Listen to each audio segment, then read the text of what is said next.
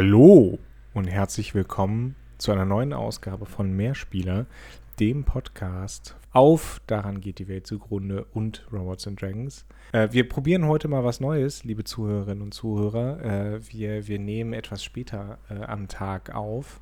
Das heißt, wir, Max und ich sind vielleicht etwas unzusammenhängender, als ihr es gewohnt seid. Und wir klingen wahrscheinlich ein bisschen ruhiger, weswegen das endlich meine erste patentierte Folge von äh, Working Title Daddy Gaming, einem ASMR-Programm, noch nicht von den öffentlich-rechtlichen, aber ich glaube, sobald die diese Episode gehört haben, äh, bekommen wir das dann. Wir, wir geben uns Mühe, nicht zu sehr so zu klingen, als würden wir euch auch eine gute Nachtgeschichte vorlesen. Ja. Aber wir, wir können nichts versprechen, denn es ist für unsere Verhältnisse einfach spät. Spät ist dann auch ein tolles Stichwort, denn wir waren ja jetzt doch wieder eine Zeit inaktiv, was den Podcast angeht. Äh, wir waren nicht inaktiv, wir waren auf Sommerpause, Max. Da genau, das wollte ich ja gerade sagen. Wir machen immer also eine Sommerpause von so zwei bis fünf Monaten ungefähr. also ein, Wind, ein Sommerschlaf statt Winterschlaf. Nein, aber was wir natürlich gemacht haben, sofern es unser Lifestyle zulässt, ist Videospiele zu spielen oder über Videospiele nachzudenken, egal was wir eigentlich tun sollten.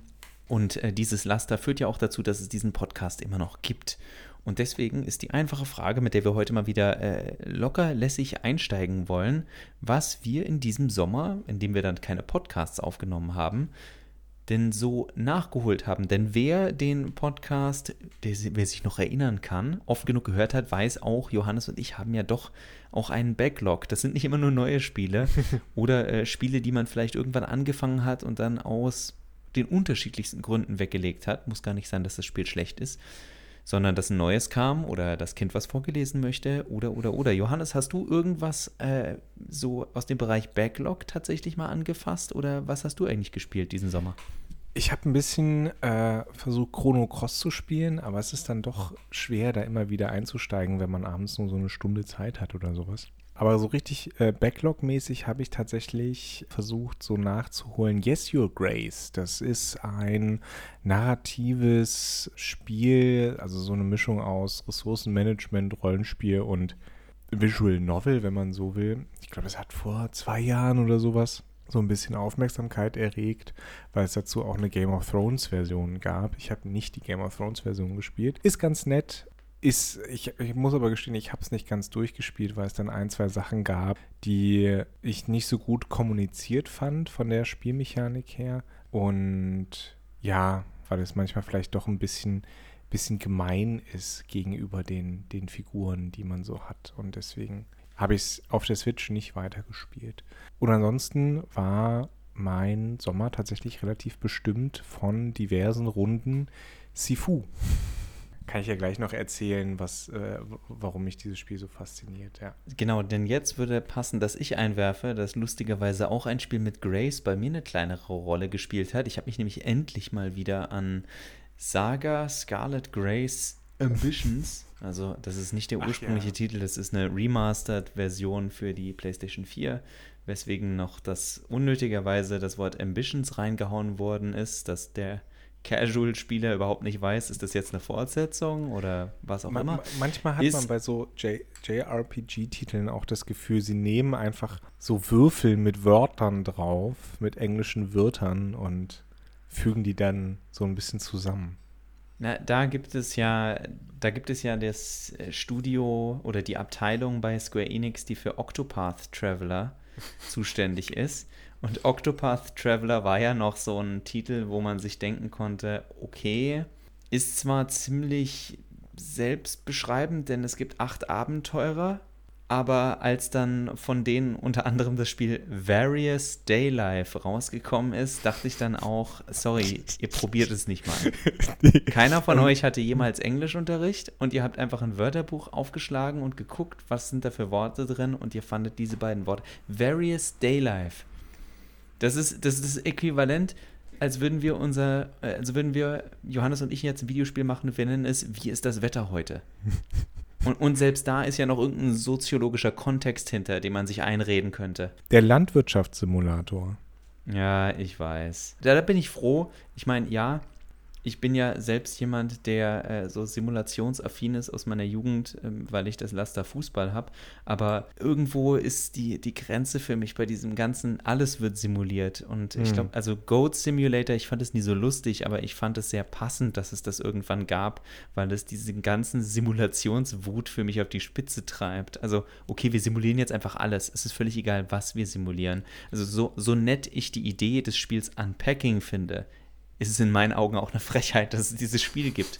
Nicht, dass es schlecht ist, sondern einfach nur, dass es dieses Spiel gibt, von der Idee her. Ja, es ist, es, da gebe ich dir recht. Also äh, Unpacking, äh, äh, damit ziehst du mich ja zu Recht auch immer so ein bisschen auf. Deine Frau zieht dich damit auf, die sagt, hallo, hier sind noch Umzugskartons oder Einkäufe, die ausgeräumt werden wollen. Und man sagt, ja, aber ich muss ja hier noch die digitalen Sachen ausräumen. Ich glaube, meine, meine, meine Frau würde mich eher damit aufziehen, dass ich mehr Zeit in, in Stardew Valley verbracht habe als in, auf unserem Balkon. Gut, aber ich finde, das Leveling-System in Stardew Valley ist fairer als auf dem Balkon, muss man halt auch Ja, und es dauert auch nicht so lange, ne? So, so eine Tomatenpflanze, ähm, die braucht halt in, in Real Life ein bisschen länger als drei, vier Tage, bis sie was abwirft. Aber lass uns bei den Spielen bleiben. Du hast schon gesagt, du hast relativ viel Sifu gespielt diesen Sommer. Ja, also ähm, ich hatte es schon, ich glaube, vor dem Sommer mal durchgespielt und hatte mir dann äh, gesagt, ich möchte noch dieses, dieses Good Ending eben freispielen. Und das habe ich dann auch gemacht und bin dann, also wie gesagt, vorm Sommer war ich eigentlich schon fertig, aber ich bin dann immer wieder zurück, auch weil das Spiel äh, so einen, äh, einen Arena-Modus hat, wo man äh, in verschiedenen Arenen je fünf ähm, quasi Herausforderungen bewältigen kann. Das ist meistens einfach auf Schnelligkeit oder mit bestimmten fiesen Einstellungen wie ähm, du nimmst doppelten Gesundheitsschaden oder so mhm. dann Leute verprügelt. Und ich bin ja normalerweise eigentlich nicht so ein kompetitiver Typ und eigentlich äh, macht mir das auch nicht so Challenges oder sowas zu spielen, aber bei äh, Sifu hat es mich tatsächlich angenehm unterhalten und herausgefordert und ja, das Spiel macht das halt, also es, wir hatten ja, glaube ich, auch schon ein paar Mal das erwähnt, ne? Ähm, ist so ein bisschen auch, glaube ich, einfach meine Entdeckung dieses Jahres, obwohl das Spiel schon letztes Jahr rauskam. Einfach weil normalerweise wäre das irgendwas, wo ich gesagt hätte, boah, ja, hoher Schwierigkeitsgrad und sehr skillmäßig und so. Äh, ist nicht so ganz so meins dann. Aber ich habe doch entdeckt, dass es, dass es ein paar Seiten an mir einfach berührt und Spaß macht einfach. Und es ergibt. Und ich glaube, das, das ist das, der, der grundlegende Punkt, warum ich Sifu so, so fesselnd finde. Es erzeugt einfach einen echt guten Flow es macht Spaß, diese Leute zu verprügeln, die Kombos aneinander zu, zu reihen und äh, ja, diese Aufgaben zu erledigen. Und vor allen Dingen im Arena-Modus hat man dann meistens wirklich nur Sessions von 15 Minuten im Gegensatz zu dem Level, das auch mal so 20, 25, 30 Minuten dauern kann. Also schön einen kleinen Happen genießbar, immer ein befriedigendes Gefühl, einfach wenn man eine gute Punktzahl erreicht hat oder eine gute Zeit erreicht hat oder sowas. Was hat dich denn, Max, an Saga, Stories, Ambition Frontier, Vengeance fasziniert? Äh, das Kampfsystem. Und das wusste ich auch, weil ich das Spiel ja schon ein paar Mal ähm, angefangen habe. Also ich habe es nicht neu angefangen, ich habe einen alten Speicherstand weitergemacht und dachte eigentlich, ich komme da eh nicht weiter, weil ich jetzt irgendwie grinden müsste oder sonst was. Aber irgendwie hat's, das ist dieser Klassiker von, ich weiß noch, wenn ich früher Portal 2 gespielt habe und bei einem Rätsel hängen geblieben bin, war das Beste immer, die Konsole auszumachen, morgen oder an einem anderen Tag wiederzukommen und plötzlich ist es ganz offensichtlich, wie man an dieses Rätsel rangehen soll. War jetzt nicht so, dass ich da unschlagbar in dem Spiel geworden bin. Ich mache schon immer noch blöde Fehler. Aber es, gerade so beim Gedanken, inwiefern hat ein, ein Nicht-Echtzeit-Kampfsystem heute noch einen Platz, ist äh, Saga Scarlet Grace wirklich ein tolles Beispiel, äh, weil sie sehr viel Dynamik reinbringen über, also je nachdem, welche Attacke du einsetzt, ähm, bist du früher oder später dran. Also es hat viel so ähm, Dungeons and Dragons oder sagen wir nicht Dungeons and Dragons, sagen wir Pen and Paper Charakter, also mit Initiative und je nachdem, was du machst, kann deine Initiative sich verschieben oder du kannst verschieben, wann der Gegner zum, zum Schlag kommt. Du kannst anstatt zu attackieren, kannst du Reaktionen, also dass du einen Angriff des Gegners unterbrichst oder einen Konter durchführst, alles Mögliche. Und die große Kunst ist dann, dass du versuchst, du siehst die Charaktere zwar auf dem Feld, aber wichtiger ist für dich, dass du unten diesen Zeitstrahl siehst, wann wer dran ist. Und das Ziel ist im Grunde immer, einen Gegner so auszuschalten, dass der vom Board verschwindet und dadurch Charaktere von dir zusammengefügt werden. Und dann kriegst du so Zusatzattacken wie eine Kettenreaktion. Und es hat so ein bisschen was von, also um es jetzt populär auszudrücken, äh, es hat sowas von Candy Crush.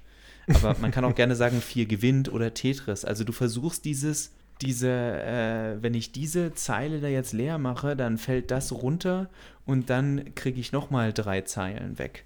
Also nehmt das Puzzlespiel eurer Wahl, aber ich habe über, über Saga Scarlet Grace habe ich wirklich nochmal angefangen oder wieder verstärkt darüber nachgedacht, über meine, meine Lieblingsthese. Jedes Videospiel ist im Endeffekt ein Puzzlespiel. Also, oder jedes Spiel ist im Endeffekt ein Puzzle.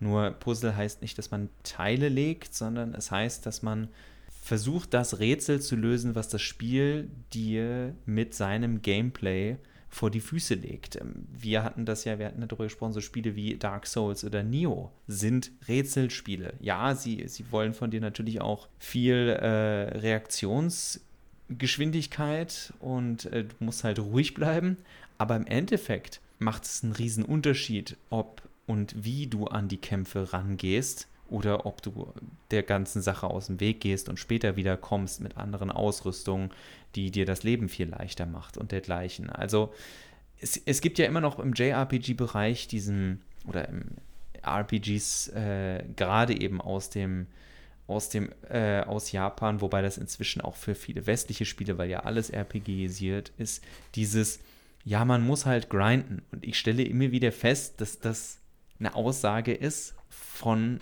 uns Spielerinnen und Spielern, die keinen Bock haben, sich mit den Regeln auseinanderzusetzen, weil viele Spiele wirklich gut gemacht sind, wenn man die Regeln nur erstmal versteht. Ja, und das ist so ein bisschen mein Problem mit Chrono Cross zum Beispiel. Äh, es gibt in Chrono Cross dieses, also das ist gar nicht so kompliziert. Aber es wird kompliziert präsentiert. Ich habe Chrono Cross ja auch angefangen ich finde, es wird, es wird kompliziert präsentiert, auch nicht gut erklärt im Spiel. Also normalerweise, du hast dieses, äh, das brauche ich dir jetzt nicht hier zu erzählen, du kennst es mhm. ja auch, aber jetzt für die Zuhörerinnen und Zuhörer, ähm, man hat halt eigentlich dieses, dieses Standard äh, Active Time Battle System mehr oder weniger, ähm, aber ein bisschen abgewandelt, äh, dadurch, dass jede Aktion füllt halt einen bestimmten Balken und je höher der Balken ist, ähm, desto mehr Magie kann man wirken. Und also das, das ist alles irgendwie noch schlüssig und eine nette Abwandlung von diesem ganzen System. Aber was sich mir gar nicht so wirklich erschlossen hat, ist, ist die, die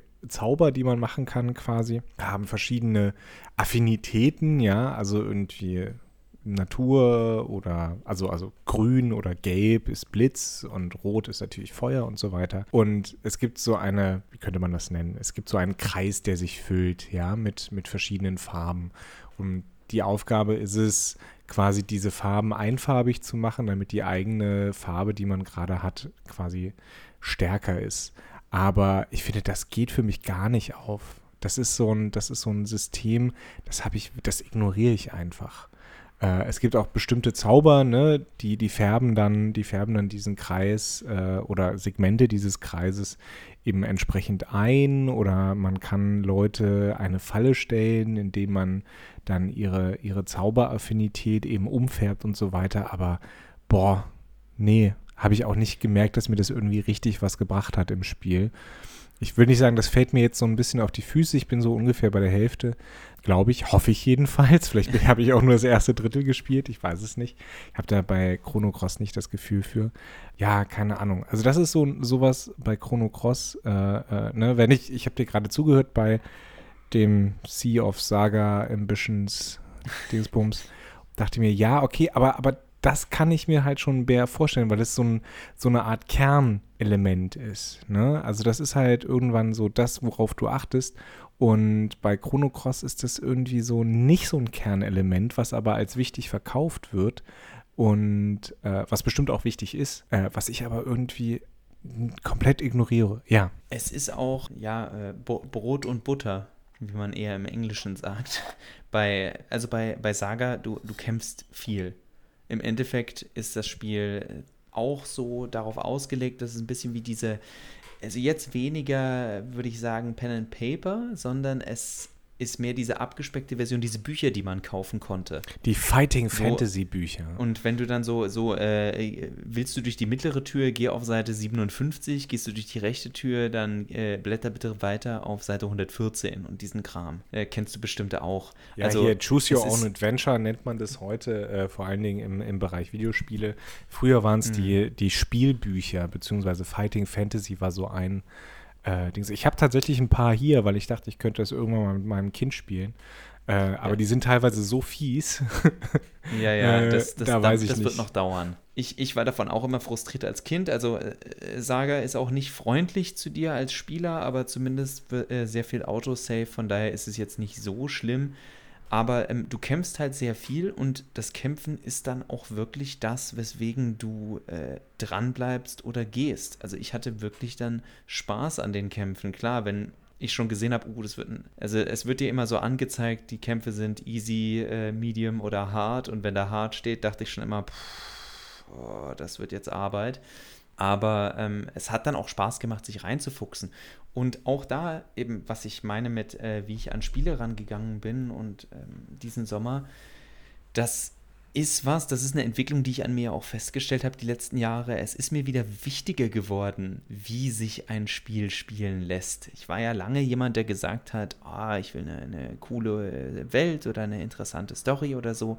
Und heute nehme ich das gerne noch obendrauf mit aber ich habe, was habe ich im Sommer gespielt? Ich habe sowas wie Batman Arkham Knight mal nachgeholt, was ich damals nicht spielen wollte, weil ich völlig Batman übersättigt war. Und äh, jetzt spiele ich seit einigen Tagen Final Fantasy 16.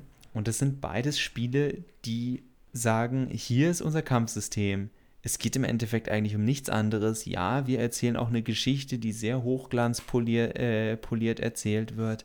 Aber im Endeffekt bist du da, um dich entweder schleichend und prügelnd zu fühlen äh, wie Batman oder du spielst ein, ja, äh, der, der passendste Artikel zu Final Fantasy 16, den findet ihr bei Polygon. Nicht das Review, nicht das Review, sondern es gab im März oder Mai gab es einen Vorabartikel, weil es, glaube ich, zu dem Zeitpunkt so ein Event in London gab. Und da hat der London-Korrespondent über Final Fantasy 16 geschrieben, es ist ein PlayStation 2-Spiel auf der PlayStation 5. Und das kann ich jetzt nach den ersten Stunden wirklich so bestätigen. Also du hast sehr enge Level, es ist nicht so, dass du die ganze Zeit durch die Gegend läufst, es ist nicht so, dass du die ganze Zeit mit irgendwelchen Leuten quatschst, sondern im Endeffekt, ja, immer mal wieder bist du in einem Ort und machst kleinere Quests und unterhältst dich mit Leuten, aber ansonsten geht es darum, da sind Monster, lassen sie uns verprügeln. Und es ist auch ein Kampfsystem, was dich so am Anfang, ähnlich wie bei Batman Arkham Knight, hier hast du 50 Sachen, die du machen kannst oder verschiedene Kombinationen und ich sitze erstmal da und weiß nicht, was ich tun soll, aber wenn dann so der Punkt kommt, Ähnlich eben auch wie bei Saga Scarlet Grace, dass ich sage, ach so kann ich die Sachen zusammenfügen. Dann habe ich da wirklich Spaß dran. Und ich denke, das ist, ähm, ich weiß nicht, das, das ist ein Trend, den ich gerne äh, weiter so sehen würde. Ganz abgesehen davon, dass so ein ähm, relativ geradliniges äh, Final Fantasy, das äh, nicht versucht, ein Assassin's Creed zu sein mit hier sind 500 Nebenquests, die kein Mensch interessieren, äh, dass mich das sehr anspricht, ist es zusätzlich dazu eben auch dieses ähm, schön, dass die Spiele die letzten zehn Jahre so groß waren, aber die Spiele dürfen mir halt auch mal wieder Spaß machen. Ähm, weil bevor äh, Final Fantasy 16 rauskam, hatte ich Angst, dass sie versuchen, es so zu machen wie Witcher, weil, also ich mochte Witcher, als ich es gespielt habe. Es ist aber, und darüber haben Johannes und ich auch oft genug gesprochen, ein Spiel, das ich wahrscheinlich nie wieder anrühren werde, weil es einfach zu A, vollgestopft ist und dieses Folge, also vollgestopft mit äh, interessanten Sachen, aber dahingehen heißt, dieses schreckliche, schreckliche Kampfsystem wieder zu benutzen, das einfach keinen Spaß macht. Und das ist was, was ich beim ersten Mal aufgrund des, Neu des Neuheitsfaktors ignorieren habe können, aber ich habe keine Lust auf dieses langweilige Schwertgeschwinge und immer wieder den Schutz benutzen oder halt die, den einen Zauber, gegen den der Gegner anfällig ist und diesen lebendigen Panzer namens Geralt da durch die Gegend zu manövrieren, während Roach die ganze Zeit an jedem Baum hängen bleibt. Diese, dieser neue Blick auf darauf, wie sich ein Spiel spielt, ähm, das war auch so meine Erkenntnis mit Sifu. Ne? Also äh, das hat mir so Spaß gemacht, eben weil es so gut flutscht. Und da hatte ich dann auch wirklich den Ehrgeiz. Ich bin ein sehr ehrgeizloser Mensch, auch, auch was Spiele angeht.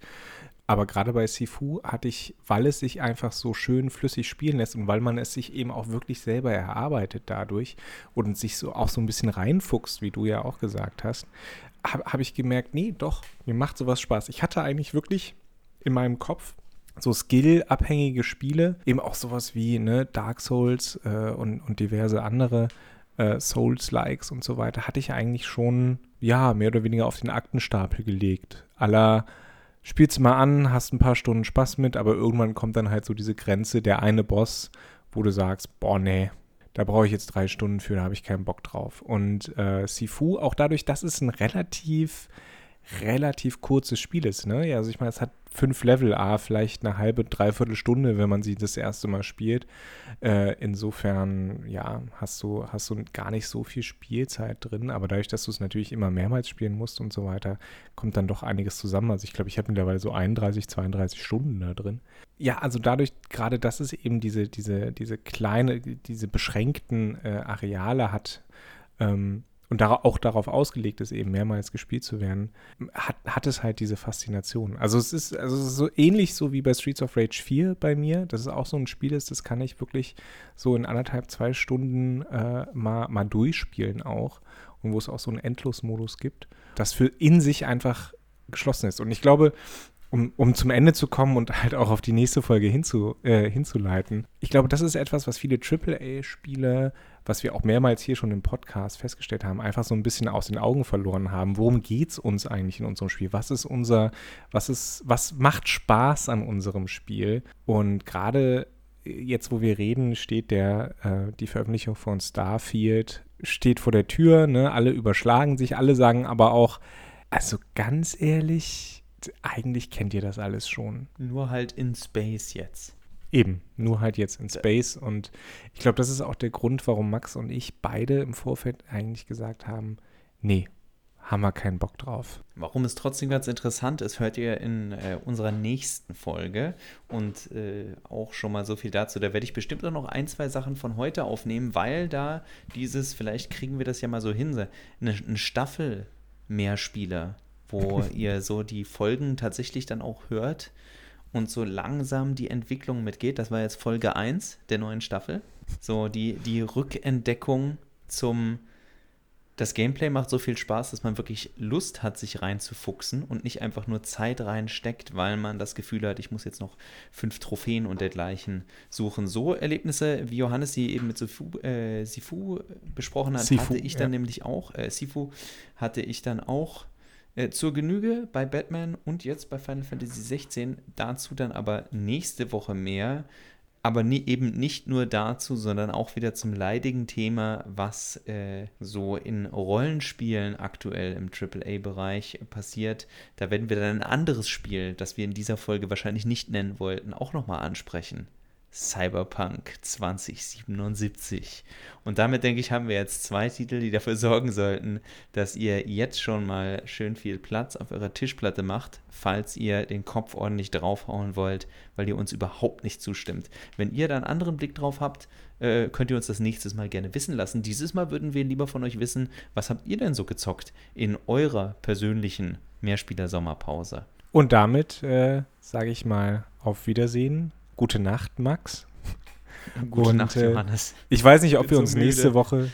Ich, ich bin auch total am Arsch. Ich bin fast wir, wir eben peilen es an. Also wir machen hier jetzt mal, äh, so Hörer dürfen mit, dürfen darüber mitberaten. Also wir nehmen uns das vor, äh, vielleicht jetzt dieses wilde Nachtleben hier einzuführen, denn es, li liebe Hörer, die keine Kinder haben, es funktioniert nicht anders. Es funktioniert nee. nicht anders. Wir machen jetzt einfach äh, äh Mehrspieler Late Night. Oh ja, das finde ich gut. Mehrspieler Nights. Mehrspieler Nights und dann äh, äh, sitzen wir hier immer und, und puffen die Küche zu in, mit so einer ganz niedrig hängenden Lampe. Ich versuche äh, ich versuch mal äh, Laptops anbrüllen. bis nächste Woche wird es vielleicht nicht klappen, aber vielleicht schaffe ich es ja, dass äh, uns Walde so ein ähm, so mit Neon Neon und auf 80er gemacht, unser Logo Ja, ein bisschen verändert. So ein bisschen noir. Weißt du, von mir ist Also, äh, so schön- schwarz-weiß. Oder so, ich frage ihn, was, was besser passt. Ähm, schön, dass ihr uns das auch noch äh, mit zugehört habt. Die Musik ist trotzdem weiterhin erstmal von Glory of Joanne, bis wir irgendwelche coole 80er Jahre Synthie-Musik finden. Finden Ähm, vielen Dank fürs Zuhören und wir hören uns ganz bestimmt schneller wieder als zwischen den letzten zwei Episoden. Macht's gut. Tschüss und auf Wiederhören.